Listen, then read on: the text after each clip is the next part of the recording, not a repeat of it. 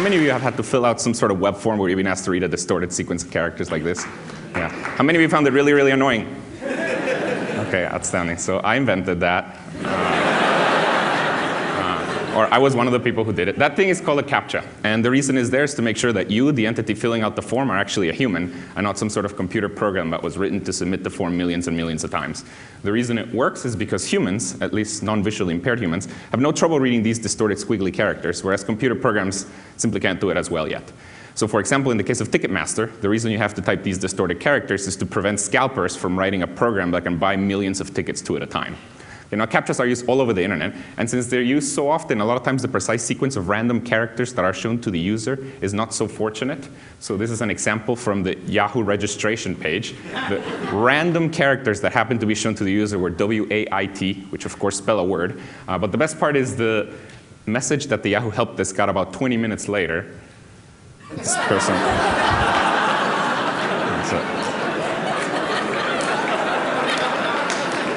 Person thought they needed to wait. This, of course, is not as bad as this poor person who. Uh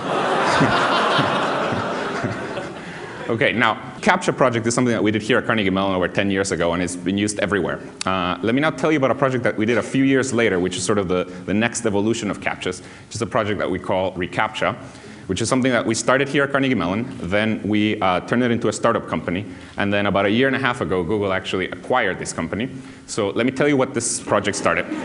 Okay, so this project started from the following realization. It turns out that approximately 200 million CAPTCHAs are typed every day by people around the world. Okay? Uh, when I first heard this, I was quite proud of myself. I thought, look at the impact that my research has had. Uh, but then I started feeling bad. See, here's the thing. Each time you type a CAPTCHA, essentially, you waste 10 seconds of your time. And if you multiply that by 200 million, you get that humanity as a whole is wasting about 500,000 hours every day typing these annoying CAPTCHAs. so then I started feeling bad. Uh, and then I started thinking, well, of course, we can't just get rid of CAPTCHAs because the security of the web sort of depends on them. But then I started thinking, is there any way in which we can use this effort for something that is good for humanity? So see, here's the thing. While you're typing a CAPTCHA, during those 10 seconds, your brain is doing something amazing. Your brain is doing something that computers cannot yet do. So can we get you to do useful work for those 10 seconds. Another way of putting it is there's some humongous problem that we cannot yet get computers to solve, but that somehow we can split into tiny 10 second chunks such that each time somebody solves a CAPTCHA, they solve a little bit of this problem. And the answer to that is yes, and this is what we're doing now. So what you may not know is that nowadays, while you're typing a CAPTCHA, not only are you authenticating yourself as a human, but in addition, you're actually helping us to digitize books. Okay, so let me explain how this works. So there's a lot of projects out there trying to digitize books. Google has one, the Internet Archive has one, Amazon now with the Kindles trying to digitize books. Basically the way this works is you start with an old book, like a physical thing. You've seen those things, right? Like a, like a book? Okay. So you start with a book and then you scan it.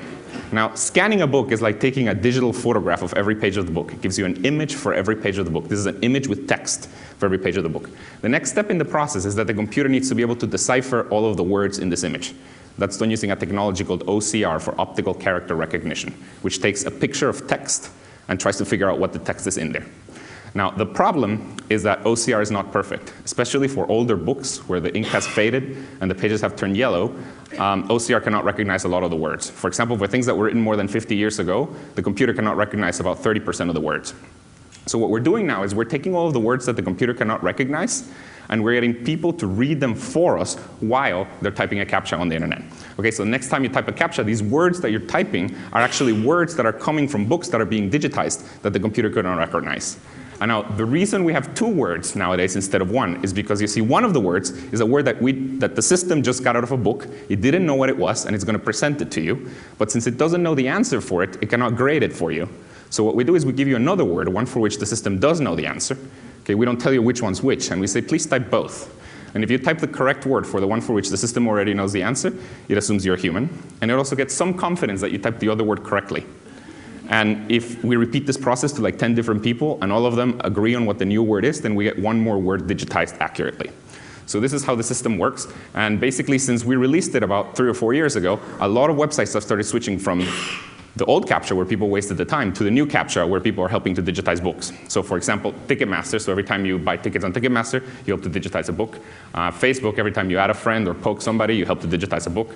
Twitter, and about 350,000 other sites are all using reCAPTCHA. And in fact, the number of sites that are using reCAPTCHA is so high that the number of words that we're digitizing per day is really, really large. It's about 100 million a day, which is the equivalent of about two and a half million books a year and this is all being done one word at a time by just people typing CAPTCHAs on the internet.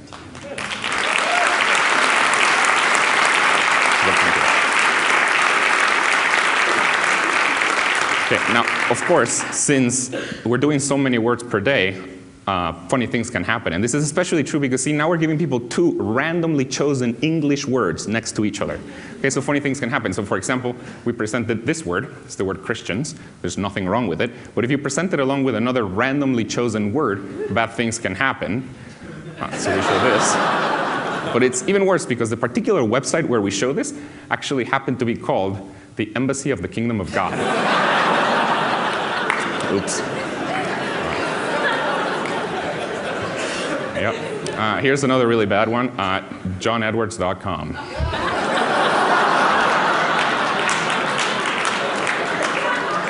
so we keep on insulting people left and right every day. Now, of course, we're not just insulting people. See, here's the thing. Since we're presenting two randomly chosen words, just interesting things can happen. So this has actually has given rise to a really big internet meme that tens of thousands of people have participated in, which is called CAPTCHA art. I'm sure some of you have heard about it.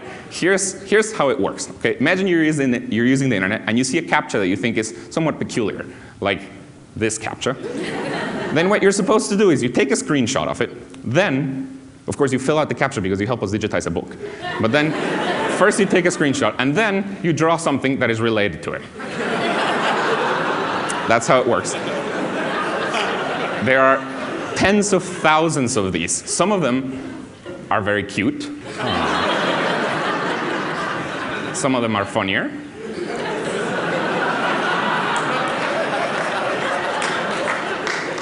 And some of them, like paleontological schwizzle, they contain Snoop Dogg. um, okay, so this is my favorite number of reCAPTCHA. So this is the, the favorite thing that I like about this whole project. This is the number of distinct people that have helped us digitize at least one word out of a book through reCAPTCHA. 750 million, which is a little over 10% of the world's population, has helped us digitize human knowledge. And it is words, it, it is numbers like these that motivate my research agenda. So the question that motivates my research is the following. If you look at humanity's large-scale achievements, these really big things that humanity has gotten together and done, like historically, like for example, uh, building the pyramids of Egypt, or the Panama Canal, or putting a man on the moon, there's a curious fact about them, and it is that they were all done with about the same number of people. It's weird. They were all done with about 100,000 people. And the reason for that is because before the internet, coordinating more than 100,000 people, let alone paying them, was essentially impossible. But see, now with the internet, I've just shown you a project where we've gotten 750 million people to help us digitize human knowledge. So the question that motivates my research is, if we can put a man on the moon with 100,000, what can we do with 100 million? So based on this question, we've had a lot of different projects that we've been working on. Let me tell you about one that I'm most excited about. This is something that we've been sort of semi-quietly working on for the last year and a half or so. It hasn't been yet been launched. It's called Duolingo. Since it hasn't been launched, shh. Uh, yeah, I can trust you with that. Uh, okay, so this is a project. Here's how it started. It started with me posing a question to my graduate student, Severin Hacker. Okay, that's Severin Hacker. Uh, so I posed a question to my graduate student. By the way, his you did hear me correctly. His last name is Hacker. Uh, so I posed this question to him. How can we get 100 million people translating the web into every major language for free? Okay, so there's a lot of things to say about this question. First of all, translating the web. So right now the web is partitioned into multiple languages. A large fraction of it is in English. If you don't know any English, you can't access it.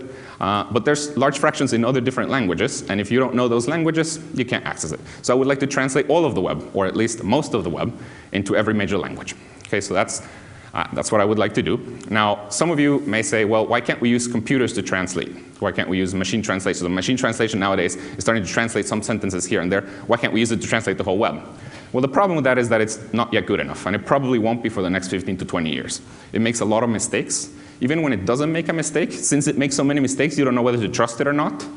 Uh, so let me show you an example of uh, something that was translated with a machine. It's actually it was a forum post. It was somebody who was trying to ask a question about JavaScript. It was translated from Japanese into English.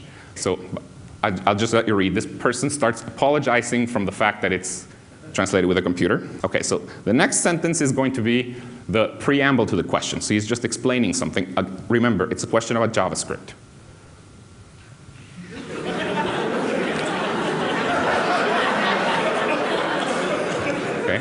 Then, then comes the first part of the question.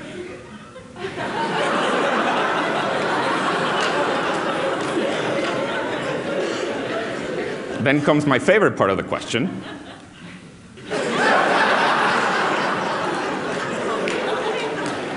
And then comes the ending, which is my favorite part of the whole thing.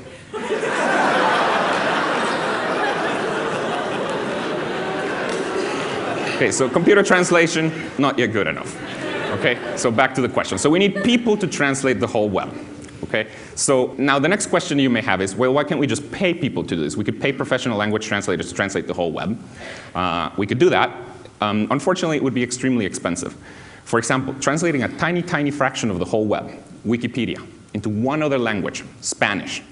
You know, Wikipedia exists in Spanish, but it's very small compared to the size of English. It's about 20% of the size of English. If we wanted to translate the other 80% into Spanish, it would cost at least $50 million. And this is even at the most exploited outsourcing country out there. Okay? so it'd be very expensive. So what we want to do is we want to get 100 million people translate the web into every major language for free. Okay? Now, if this is what you want to do, you pretty quickly realize you're going to run into two pretty big hurdles, uh, two big obstacles. Okay, the first one is a lack of bilinguals. Okay, so I don't even know if there exists 100 million people out there using the web who are bilingual enough to help us translate. Okay, that's a big problem. The other problem that you're going to run into is a lack of motivation. How are we going to motivate people to actually translate the web for free? Okay, this is normally, you have to pay people to do this, so how are we going to motivate them to do it for free? Now, when we were starting to think about this, we were blocked by these two things, but then we realized there's actually a way to solve both of these problems with the same solution. There's a way to kill two birds with one stone. And that is to transform language translation into something that millions of people want to do, and that also helps with the problem of lack of bilinguals, and that is language education. Okay, so it turns out that today there are over 1.2 billion people learning a foreign language. People really, really want to learn a foreign language. And it's not just because they're being forced to do so in school. For example, in the United States alone, there are over 5 million people who have paid over $500 for software to learn a new language. Okay, so people really, really want to learn a new language. So what we've been working on for the last year and a half is a new website. It's called Duolingo, where the basic idea is people learn a new language for free while simultaneously translating the web. And so basically, they're learning by doing. Okay, so the way this works is whenever you're just a beginner, we give you very, very simple sentences. There's, of course, a lot of very simple sentences on the web. We give you very, very simple sentences along with what each word means. Okay, and as you translate them and as you see how other people translate them, you start learning the language. And as you, as you get more and more advanced, we give you more and more complex sentences to translate. But at all times, you're learning by doing. Okay, now the crazy thing about this method, method is that it actually really works. Okay, first of all, people are really, really learning a language. We're mostly done building it and now we're testing it. People really can learn a language with it. And, and they learn it about as well as the leading language learning software. So people really do learn a language. And not only do they learn it as well, but actually it's way more interesting. Because you see, with Duolingo, people are actually learning with real content. As opposed to learning with made up sentences, people are learning with real content, which is inherently interesting.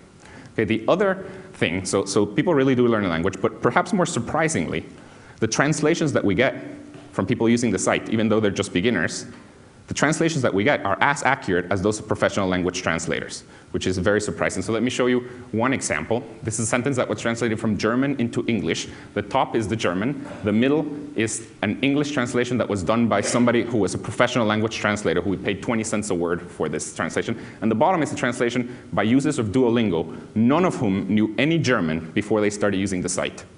If you can see, it's pretty much perfect. Now, of course, we play a trick here to make the translations as good as professional language translators. We combine the translations of multiple beginners to get the quality of a single professional translator. Okay, now, even though we're combining um, the translations, the, the, the, site actually can translate pretty fast. So let me show you, this is our estimates of how fast we could translate Wikipedia from English into Spanish. Remember, this is $50 million worth of value. Okay, so if we wanted to translate Wikipedia into Spanish, we could do it in five weeks with 100,000 active users, and we could do it in about 80 hours with a million active users. Since all of the projects that my group has worked on so far have, gotten millions of users, we're hopeful that we'll be able to translate extremely fast with this project. Now, the thing that I'm most excited about with Duolingo is that I think this provides a fair business model for language education. So here's the thing. The current business model for language education is the student pays. And in particular, the student pays Rosetta Stone $500. That's, that's the current business model. The problem with this business model is that 95% of the world's population doesn't have $500. So it's extremely unfair towards the poor. Okay, this is totally biased towards the rich. Now, see, in Duolingo, because while you learn, you're actually creating value. You are translating stuff, which, for example, we could charge somebody for translations. So this is how we could monetize this. Since people are creating value while they're learning, they don't have to pay with their money, they pay with their time. But the magical thing here is that they're paying with their time, but that is time that would have had to been spent anyways learning the language. Okay, so the nice thing about Duolingo is I think it provides a fair business model, one that doesn't discriminate against poor people. So here's the site. Thank you.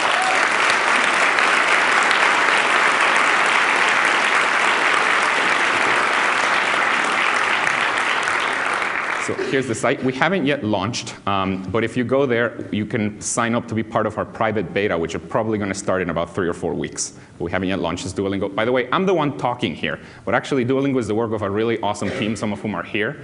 So thank you.